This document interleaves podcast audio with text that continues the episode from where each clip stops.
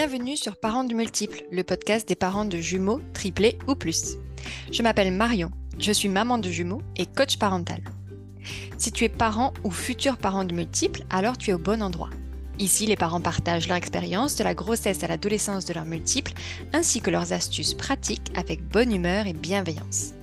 Tu peux retrouver plus d'informations et tous les épisodes gratuitement sur le site parentsdemultiples.com.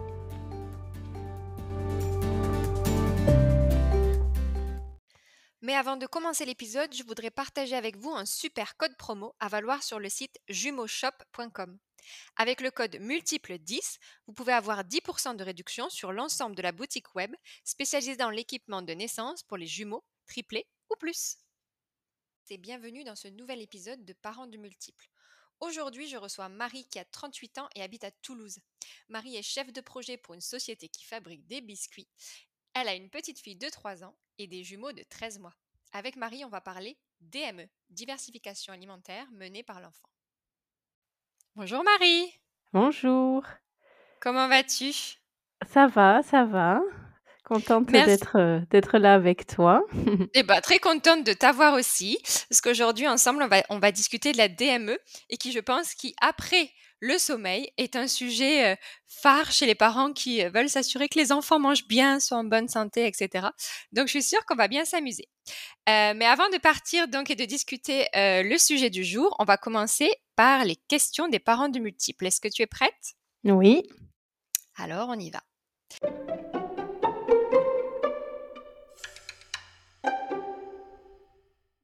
Première question. Pour toi, Marie, l'annonce de la grossesse multiple, c'était plutôt un coup de joie ou un coup de flip? Alors, je pense que pour beaucoup de, mamans de jumeaux, un peu des deux, euh, ça a été euh, une grosse surprise parce que c'était une grossesse multiple spontanée. Et donc au début, euh, je me suis dit: «Mais comment on va faire?» donc euh, à l'aide, etc. Euh, on a eu à peu près deux semaines, de flottement parce qu'il fallait attendre un peu pour refaire une écho pour voir si vraiment il y avait deux petits cœurs et pendant ces deux semaines, je me suis dit: «Qu'est-ce que est-ce que je dois être contente? Est-ce que je dois être, désespérée?»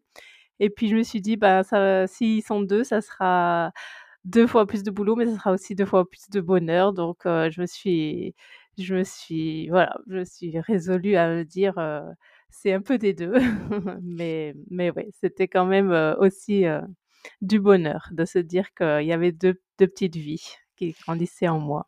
Et du coup, tu as mentionné que c'était une grossesse spontanée. Est-ce que tu avais pensé à la même la possibilité d'avoir des jumeaux ou des Pas du tout pas du tout. Enfin, non, vraiment, c'était pas. je me suis pas dit, je vais voir combien il y en a en allant à l'échographie. Vraiment, c'était, c'était, c'était la, grosse surprise, oui. Et tu t'es même pas dit, allez, on fait le deuxième, mais peut-être que ce sera deux et ah trois. Non, non, non, non, non. D'ailleurs, avant d'avoir des enfants, je me disais, ah, ce serait sympa d'en avoir un pour s'entraîner, puis après d'avoir des jumeaux, parce que je trouvais le ah principe des jumeaux sympa. Ah, puis j'ai eu la grande et j'ai dit, au secours, comment ils font les gens qui en ont plusieurs?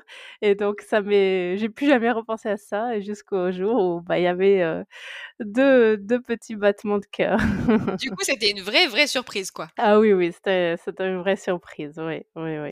Mais, mais maintenant qu'ils sont là, je peux pas m'imaginer autrement, donc c'est...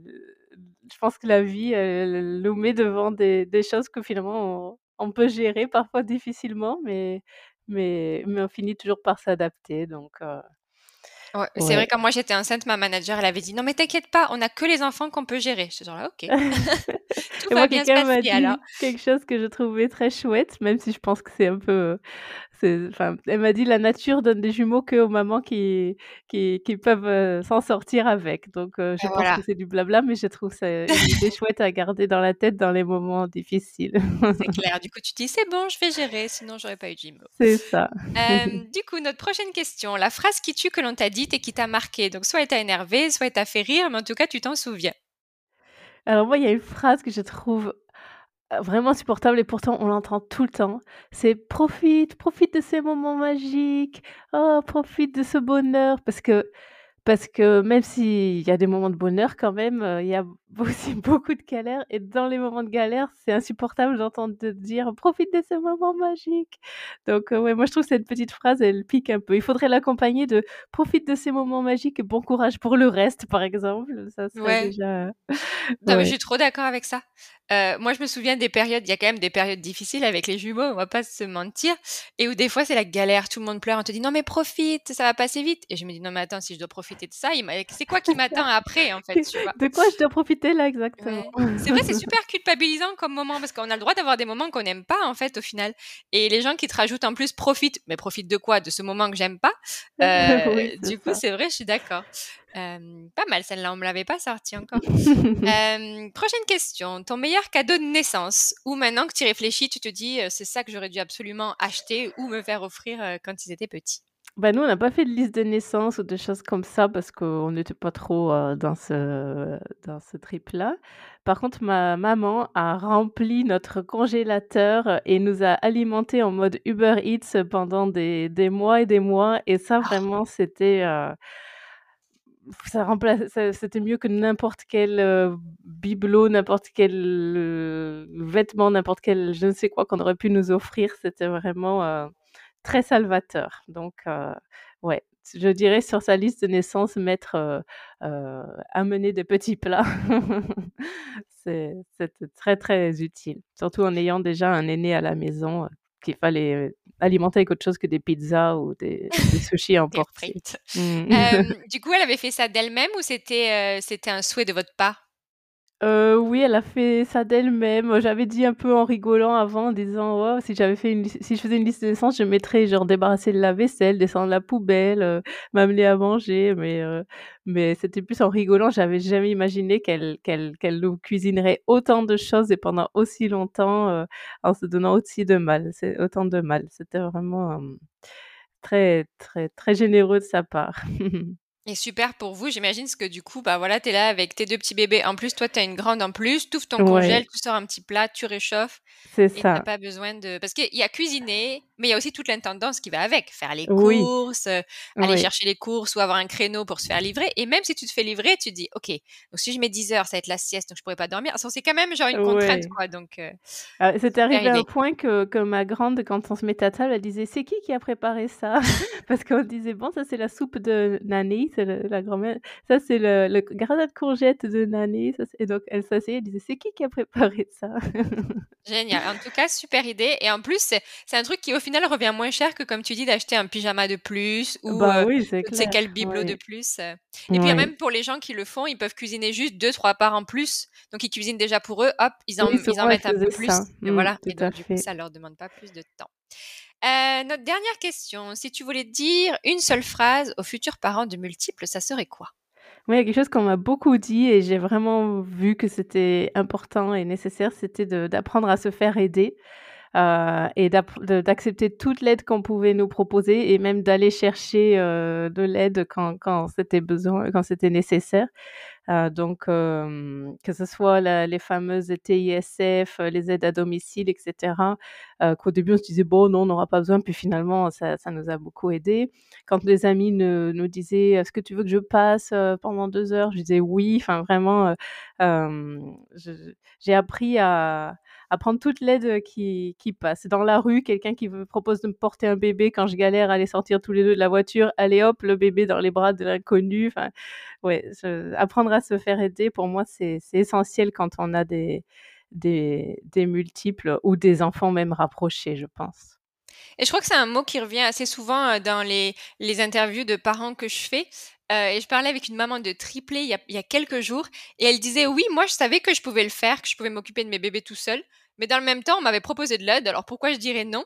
et je trouve ça assez, heu, sympa comme message, ton message Marie, parce que, ouais, on sait que vous allez pouvoir vous en sortir, il y a besoin de le prouver à personne et du coup, si vous pouvez vous rendre la vie plus facile et profiter de l'aide, bah, faites-le, Il y a pas besoin de prouver que vous allez y arriver. E On sait que vous allez y arriver puisque Marie a dit que vous pouvez seulement avoir les bébés dont vous pouvez vous occuper. Donc, on sait, c'est bon, c'est acté, prenez de l'aide.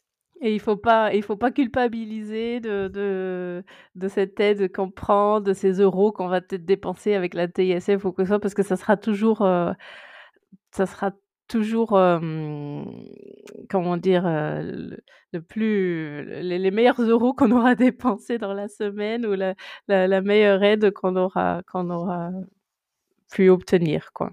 Ouais, ça c'est vrai et personnellement, moi je pense que mon plus grand regret quand je regarde les les années les premières années de mes enfants, c'est probablement de pas avoir dépensé plus d'argent en nounou, heu, en trucs comme ça, tu vois? Donc heu, ça rejoint ce que tu dis et en plus pour parler de du temps qu'on passe, je pense souvent les parents ils ils veulent pas aussi se faire aider en disant: «Ah mais du coup il y a cette phrase de profite et du coup je profite parce que je passe Oui. beaucoup de temps avec eux», alors qu'il y a quand même une idée de quantité et de qualité.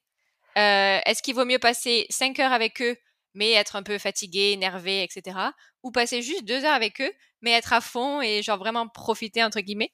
Donc puis en plus se faire aider, ça veut pas dire forcément, heu heu, les refourguer et puis sans même, C'est vrai prendre aussi. ça peut être tout simplement, bah, avoir une paire de bras, la moi la la TS TISF qui venait les vendredis matins, bah, rien que faire le bain avec quelqu'un qui pouvait tenir l'autre bébé dans les bras quand, ils sont tout petits et que dès que tu les poses, ils hurlent et ben, c'était tout de suite beaucoup plus serein que, quand j'étais toute seule je galérais, j'en posais un, il pleurait, je je faisais le bain pendant que l'autre, faisait la sieste, il se réveillait, je enfin, c'est, mmh, ouais, c'est pas forcément juste, quand, mmh, de les donner à quelqu'un d'autre, c'est aussi aussi d'avoir quelqu'un à côté de soi, pour, pour nous aider à à faire, ce qu'on fait tout seul quand on n'a qu'un enfant, mais là, on en a 2 quoi, ou 3, j'imagine même pas 3. Et cette personne peut aussi faire les tâches de la maison, sans Oui, tout à fait, oui. des enfants. Elle peut aussi, Oui. faire cette personne peut aussi faire du ménage, aller faire des petites courses, nous préparer un Exactement. thé, quelque chose comme ça, quoi. OK, Exactement. heu et ben, alors maintenant, on va passer au sujet du jour et le sujet du jour aujourd'hui, c'est tout ce qui est diversification alimentaire, heu, alimenter ses enfants et donc du coup, Marie, bah, je te laisse, heu, nous raconter ton histoire, ton parcours de de de diversification alimentaire.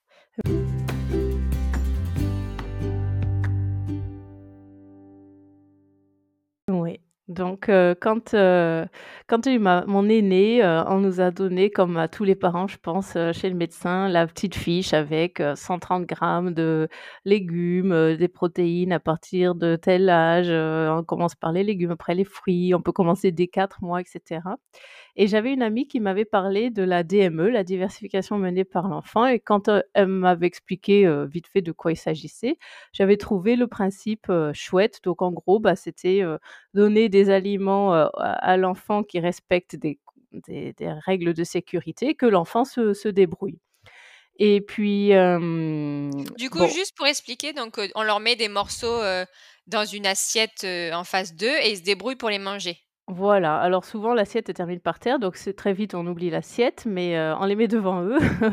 Et puis ils les touchent de leurs petites mains. Et donc heu, quand ils quand ils commencent, ils les touchent, ils les mettent dans la bouche parce qu'ils mettent tout dans la bouche à cet âge-là. Heu, donc on commence normalement vers à peu près l'âge de 6 mois quand on fait la DME et bon moi j'avais fait un peu avec ma grande les 2 choses en parallèle. J'avais commencé les purées, les prenait bien et puis je lui avais commencé à lui donner, mmh, quelque chose, un un morceau de chou-fleur, un morceau de banane, mais c'était pas très concluant, ça finissait par terre, j'avais fait trop cuire, pas assez, ça glissait. Donc j'avais un peu abandonné le le la DME, elle avait commencé avec des purées classiques C'est vrai que sur le papier, ça paraît être quand même plus de travail dans le sens où tu as soit tu fais la diversification purée classique où tu tiens le pot, tu leur mets la purée, la cuillère dans la bouche et tu commences vers 4 mois, soit tu commences vers 6 mois et tu leur mets des petits morceaux, donc comme tu dis, qui vont peut-être jeter, qu'il va falloir faire cuire trop ou pas assez. Donc sur le papier, ça peut paraître un peu plus contraignant. Voilà, c'est ce que c'est ce que je m'étais dit en voyant que ça ça m'avait pas l'air de trop, heu, lui plaire et elle prenait plutôt bien les purées donc heu, bon, on était partis sur les purées. Heu, par contre, on avait commencé à 6 mois parce que comme je l'allaitais, je voulais aller, jusqu'aux 6 mois, d'allaitement exclusif et puis est arrivé le confinement quand elle avait 7 mois. Et donc on s'est retrouvés à partager tous les repas ensemble, heu, même en semaine et cetera. Et donc on comme elle s'intéressait à ce qu'on avait, heu, à table avec nous, bah, on a un peu recommencé cette, idée de la DME et je me souviendrai toujours de cette grosse fraise mûre qu'elle a mangée, heu heu, une des premières choses qu'on lui a donné à ce moment-là et elle se régalait de de la toucher. Elle avait le jus qui coulait le long des mains, elle la mettait dans la bouche, elle se régalait. Enfin, c'était un plaisir de la voir, heu, comme ça découvrir, cette grosse fraise mûre et et on s'est dit: «Bah, oui, on va faire ça, plus souvent». Par contre, il y avait du jus de fraise partout et donc heu, très rapidement, j'ai cherché des bavoirs qui permettaient de la laisser manger à sa guise, mais sans en mettre partout et heu et ça, je pense que c'est vraiment un point essentiel quand on se lance dans la DME, c'est d'être équipé comme il faut. Parce que sinon, on se retrouve avec de la nourriture partout et on se décourage, décourage de tout ce qu'on doit nettoyer sur l'enfant, à côté de l'enfant, donc il existe des bavoirs, il y a plusieurs marques, mais des bavoirs qui sont adaptés pour la DME, qui couvrent soit la chaise haute, soit, nous, ce qu'on a pris, c'est un bavoir qui s'attache à une espèce de grand plateau qu'on pose sur la chaise haute, sur le tablette de la chaise haute et qui entoure, en fait, l'enfant, qui fait qu'il va pas jeter autant de choses par terre.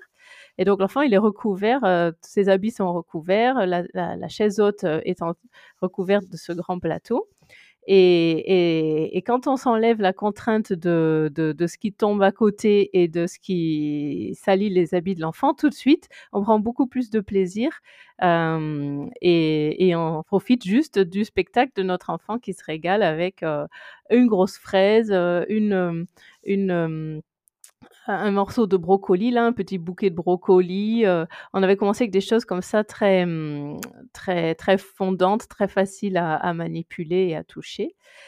Et du coup, ça ressemble un peu à une énorme cape de pluie, c'est ça?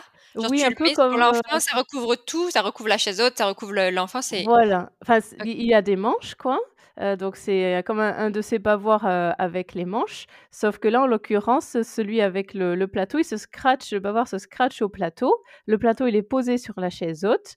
Il, il est il est plutôt grand, donc l'enfant, heu, peut pas, mmh, jeter, des choses par-dessus le bord, du plateau, sauf quand ils sont un peu plus grands et qu'ils arrivent à atteindre le bord, et donc ça fait un peu effet soucoupe volante, comme si notre enfant était Ouais. dans une soucoupe volante, heu Ouais, mais ensuite on lui enlève et on a en même temps qu'on lui enlève, on a tous les tous les trucs qu'il a laissés, quoi. c'est ça et on passe un coup d'éponge sur le plateau et sur le bavoir et et c'est nickel, on a pas besoin de changer son enfant et tout, donc ça, vraiment, pour nous, ça ça c'est ce qui nous c'est ce qui a fait qu'on s'est lancés, heu, après cette 1re expérimentation parce que finalement, ça on enlevait, on va dire, une grosse partie des des inconvénients liés aux salissures Donc avec les jumeaux, vous vous êtes lancés direct avec la DME, quoi? du coup, heu, avec la la grande, on avait trouvé ça super et quand j'ai su qu'on avait des jumeaux, je me suis dit mais j'ai j'ai même pas hésité une seconde, je me suis dit: «Bah, on on fera la DME et on fera la DME dès le début», parce qu'on a vu qu'elle prenait plaisir à manger comme ça et tout le monde autour de nous, même ceux qui étaient au début, heu, genre, heu: «Mais qu'est-ce que vous faites?»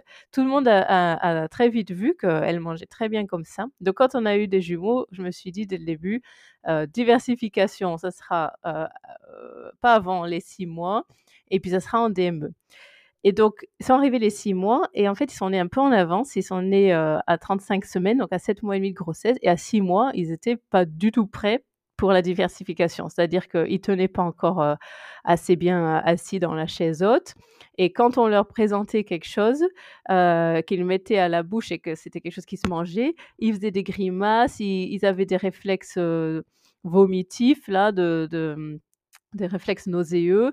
Enfin vraiment, ils étaient pas prêts, donc je me suis dit: «Bon, bah, faut peut-être qu'on commence avec la purée», parce que moi, j'avais le pédiatre à côté qui me disait: «Mais ils ont déjà 6 mois, il faut y aller».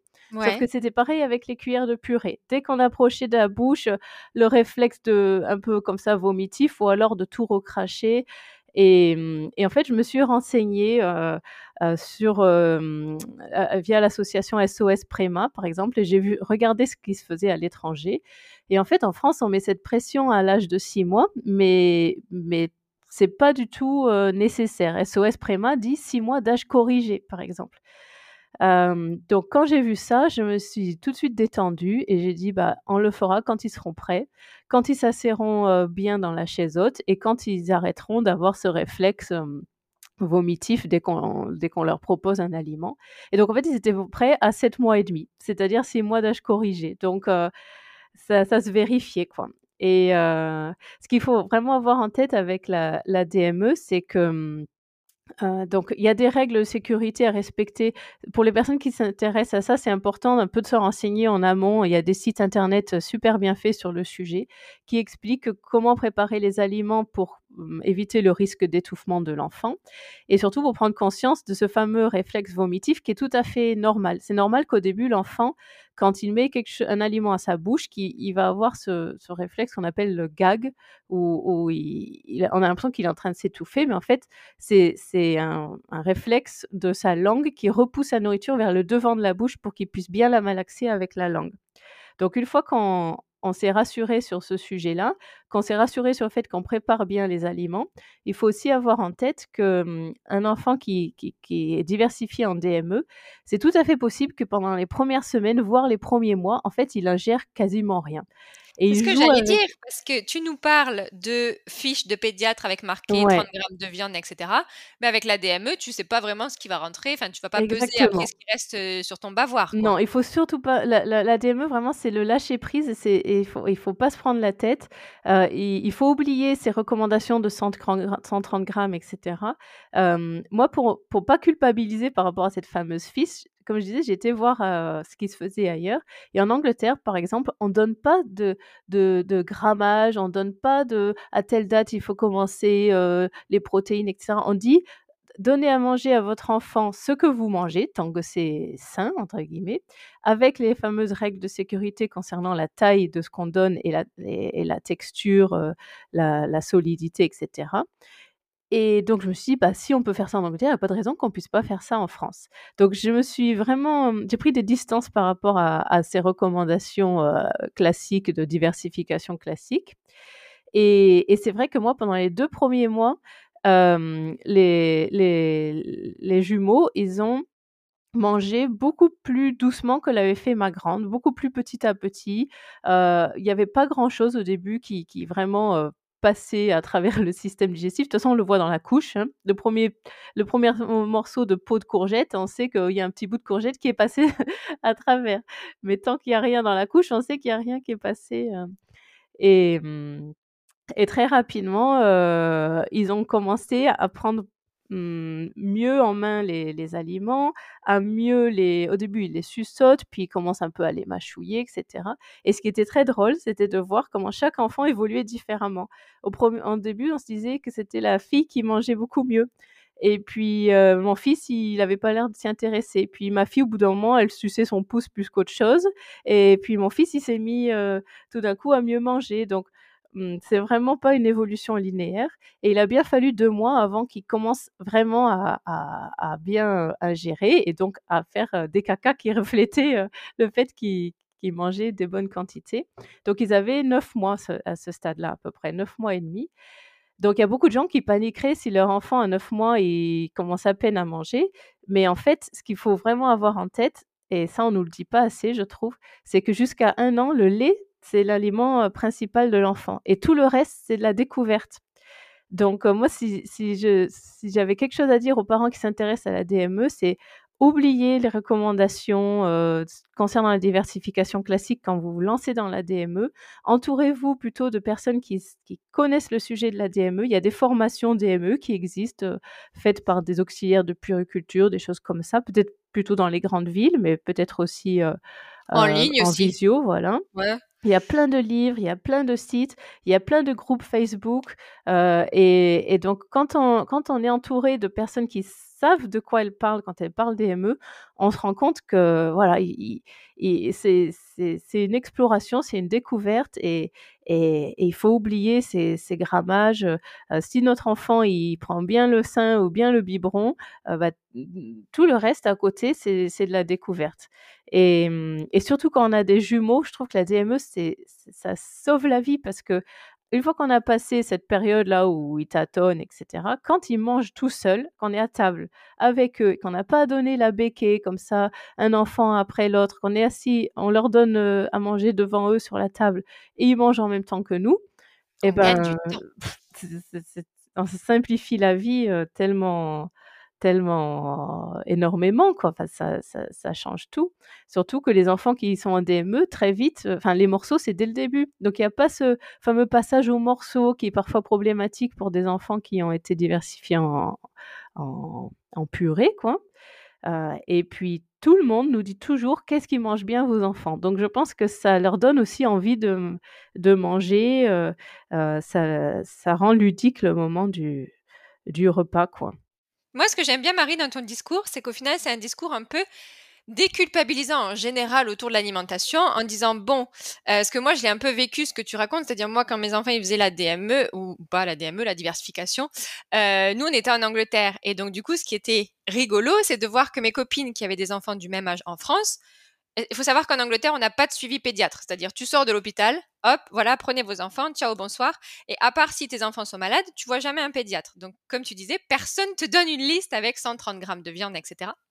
Et moi, j'avais cet écho de mes copines qui étaient en France avec des enfants du même âge et qui m'envoyaient leurs fiches. Et je me disais, mais attends, si moi on me dit rien et elles on leur dit ça, c'est qu'au final, ça doit pas être si grave que ça si je le suis pas.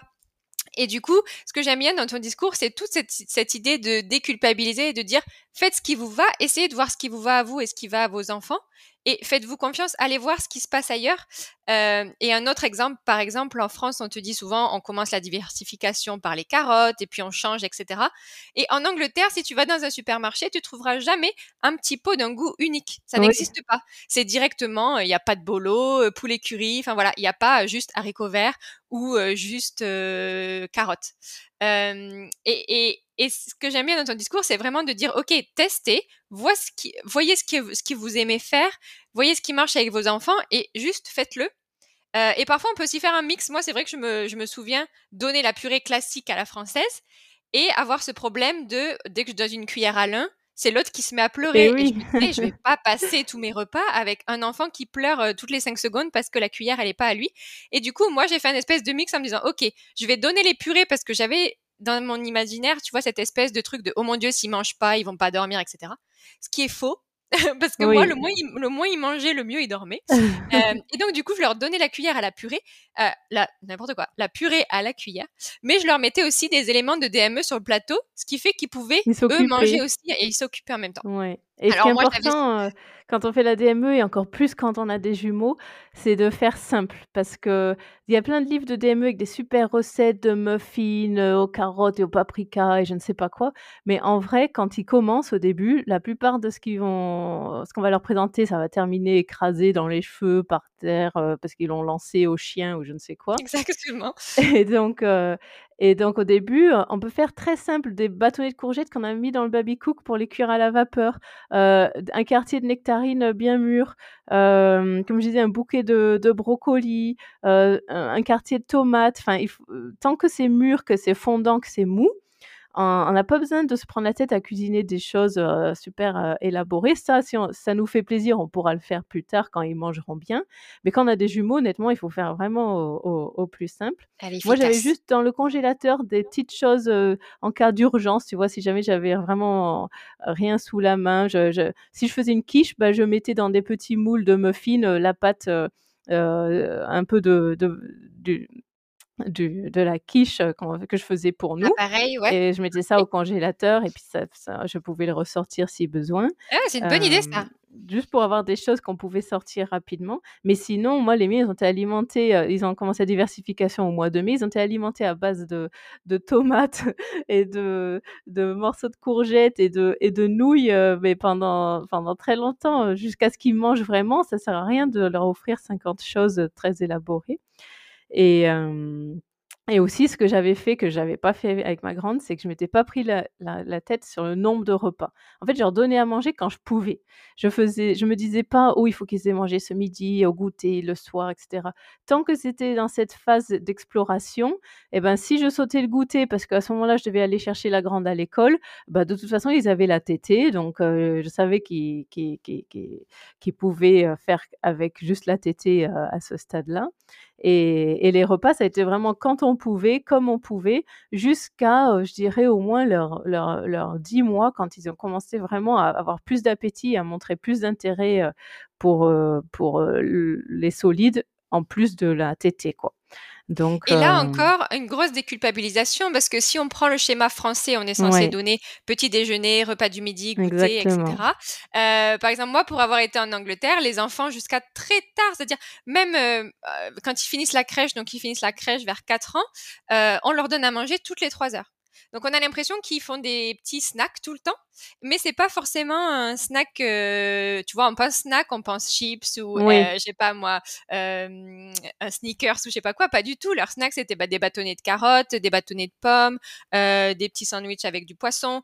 Enfin voilà. Et en fait, ce schéma-là où on mange toutes les trois heures est différent de notre schéma à nous. Ah oui, et, et pourtant, il marche aussi. Tu vois, donc c'est assez déculpabilisant de se dire, ben, pourquoi en fait, si j'ai un enfant qui a faim toutes les trois heures euh, la journée, euh, pourquoi je devrais euh, le priver, lui dire non, t'attends. Enfin, tu vois ce que je veux dire? C'est aussi pas mal déculpabilisant de voir ce qui se passe ailleurs.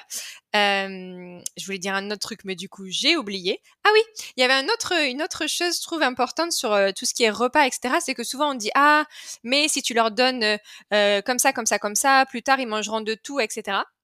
Et moi, je trouve qu'il y a un discours super culpabilisant sur les parents euh, à ce niveau-là, parce que du coup, tu es là, ok, si je respecte toutes les règles, alors ça veut dire que mon enfant, il mangera de tout. Et moi, pour avoir fait l'expérience, comme tu disais, il y en a un d'abord qui mangeait bien, puis après c'était l'autre et tout. Et eh ben chez moi c'était pareil. D'abord mon garçon, il a super bien aimé la diversification alimentaire, alors que ma fille a rechigné un petit peu. Et maintenant, cinq ans plus tard, elle, elle mange de tout. et lui, il ne mange absolument rien. Ouais, ouais. Donc, déculpabilisez-vous. Vous, n'y êtes probablement pour rien. Il y a pas mal à faire aussi euh, au niveau du caractère de l'enfant. Est-ce qu'il est plutôt euh, aventurier, il, aime bien découvrir Et il y a des phases, exactement. Mais juste pour déculpabiliser, c'est pas parce que votre enfant, ok, vous lui mettez un plateau euh, de DME avec plein de trucs et il choisit toujours les courgettes et vous dites, ça y est, ça va être un enfant qui mange rien. Bah, pas forcément, parce qu'en fait, quelques années plus tard, il va peut-être changer. Même quelques semaines ou quelques, quelques mois. Quelques semaines plus tard, ouais. Tu la connais la phase où tu remplis ton frigo de je sais pas quoi parce que ça y est, il mange des avocats et deux semaines plus tard, il est là. Les avocats, j'aime pas. C'est ça. donc, euh, donc voilà. Donc moi je dis un peu ton maître mot, ce serait genre suivez votre instinct quoi. Et puis simplifiez-vous la vie. Nous, les enfants, ils mangent comme nous. Les bébés, ils ont maintenant 13 mois. Et eh ben, je, alors quand je dis ils mangent comme nous, ça veut pas dire que moi je mange ce que je veux et eux ils mangent. Moi, je fais à manger aussi en prenant en compte leurs besoins et leurs possibilités, etc. Mais je fais un repas qu'on va pouvoir manger tous ensemble. Parce que si je commence à faire un repas pour les petits qui ont 13 mois, un repas pour la grande qui a 3 ans et un repas pour nous, c'est impossible. Donc, euh, par exemple, si je fais une lasagne, il n'y a rien qui empêche les bébés de manger la, lasagne. Il y a tout ce qu'il faut pour eux euh, dedans en termes de, nutrition, etc. Euh, et, ou la quiche, ou du poisson vapeur avec des, légumes vapeur. Enfin voilà, je, on, apprend. Du coup, aussi, nous, on mange plus sainement. C'est aussi un avantage de, de, partager les mêmes repas que, que, notre enfant. Et on fait, on fait au plus simple. Et ça, je pense, quand on a des, jumeaux, c'est vraiment le maître mot. C'est c'est de pas chercher à se compliquer la vie, quoi, de faire, de faire au plus simple. Et pour moi, la DME, c'est, la façon de diversifier les, enfants en, faisant au plus simple. Et on a très vite des enfants qui sont autonomes quand ils se nourrissent, et, ça, c'est, voilà, c'est, tellement, tellement utile et, et, tellement rigolo de les voir aussi manger. Hein. Manger et boire, parce qu'ils boivent aussi au verre depuis plusieurs mois avec leurs petites tasses là et leurs petites mains, c'est trop mignon. du coup, le mot de la fin, Marie, ce serait peut-être faites-vous confiance au niveau de la diversification alimentaire, testez ce qui existe, allez voir ailleurs ce qui existe aussi, mmh. et facilitez-vous la vie. C'est vrai que là, on a parlé beaucoup des ME et l'avantage, c'est que ben, on peut vite, les enfants mangent vite tout seuls, donc on peut vite faire des repas en famille, cuisiner moins, etc. Mais si c'est quelque chose qui vous stresse, eh ben, faites des purées. Mais vraiment, l'idée, c'est facilitez-vous la vie, essayez de voir ce qui se passe ailleurs, équipez-vous bien, parce que ça peut être salissant plusieurs enfants euh, euh, qui, euh, qui mangent en même temps. Et faites moi, je confiance, n'écoutez pas les, les, les, les, pédiatres, les beaux-parents, les, les, gens qui vont dire mais quoi, tu lui donnes ce gros morceau, etc. si on est bien renseigné sur les règles à suivre quand on fait de, de la DME, il n'y a pas de souci. Il y a même beaucoup de nounous et de crèches qui vont être ouverts à, à ce type de fonctionnement euh, euh, chez nous, les, les, bébés, ils ont le repas des grands, par exemple, à la crèche. Ils mangent avec leurs petites mains euh, le, repas des grands. Donc, et en termes de matériel, donc tu nous as mentionné cette espèce de grande cape qui couvre tout. Moi, j'avais aussi vu un espèce de petit tapis qu'on met par terre autour de la chaise haute. Et en fait, si ça tombe, eh ben, il n'y a plus que le tapis à nettoyer et pas toute la cuisine. Si on a un chien, il n'y a même pas besoin de prévoir de tapis ou de bavoir. Ça va se nettoyer tout seul. vous pouvez aussi acheter un chien si jamais vous avez la flemme de passer l'aspirateur. Euh, et il y a aussi des espèces de plateaux qui se clipent. Attends, j'avais vu ça, je m'étais dit, mais c'est génial. Qui se clipent en bas de la hum, chaise haute. Et en fait, tout ce qui tombe, tombe, tombe dans le petit plateau. Euh, voilà. Sinon, vous pouvez acheter un, aspirateur super, un aspirateur à bras aussi. et en 30 secondes, c'est nettoyé. Ouais Mais, et puis il y a il y a ces fameuses formations DME ou alors même la formation secouriste. Si on n'est pas à l'aise avec l'histoire de de de l'étouffement, du réflexe vomitif et cetera. Si on a fait une formation il y a beaucoup de formations secouristes pour les parents. Heu, si si on a fait ce genre de choses, bah, déjà on se sent plus serein, pour, pour les les les les 1res fois là où ils ont ces ces drôles de réflexes, qui qui font un peu, heu, qui Comme inquiètent un s'ils peu, allaient heu, au vomir. début. Mmh. Ouais. Mmh. Heu, ben, en tout cas, merci beaucoup Marie, c'était super chouette, ça m'a presque donné faim cette histoire et et voilà et le mot de la fin, ce serait, bah, faites-vous confiance, faites quelque chose qui marche pour vous et qui vous simplifie la vie, heu, quitte à pas forcément écouter, les conseils des pédiatres. Alors, c'est très important d'écouter les conseils des pédiatres, mais si ça marche pas avec vous et ben, pourquoi pas aller voir ce qui se fait ailleurs et des fois on trouve des des trucs bien chouettes. C'est ça. Merci Marie, heu, d'avoir pris le temps de participer au podcast et peut-être à une prochaine fois. Merci, à bientôt. Merci, au revoir. Au revoir.